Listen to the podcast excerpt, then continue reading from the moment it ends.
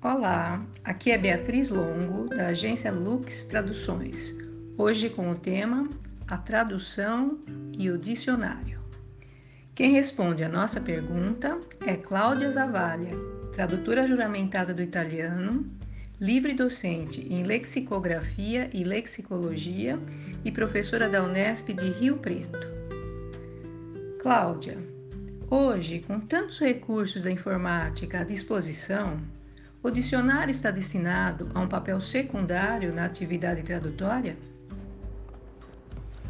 Como todos os profissionais, o tradutor, para exercer sua profissão, vale-se de ferramentas, no caso linguísticas, quer dizer, os dicionários.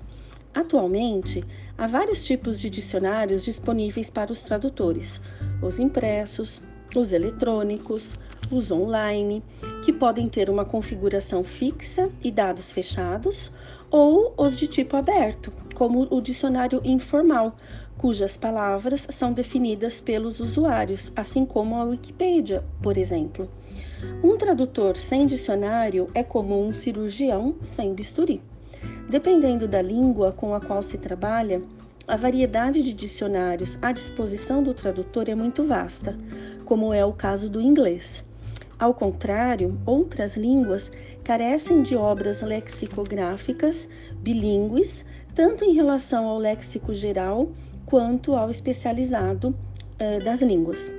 Hoje em dia, eh, tomar o Google Tradutor como dicionário tem se tornado cada vez mais comum, o que não é aconselhável.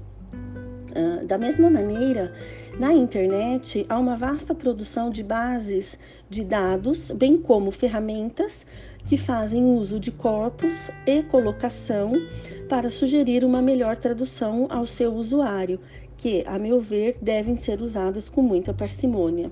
Um exemplo é o Lingui. Por outro lado, há uma imensidão de glossários, listas de palavras e dicionários para serem explorados e consultados para o bom término do trabalho do tradutor.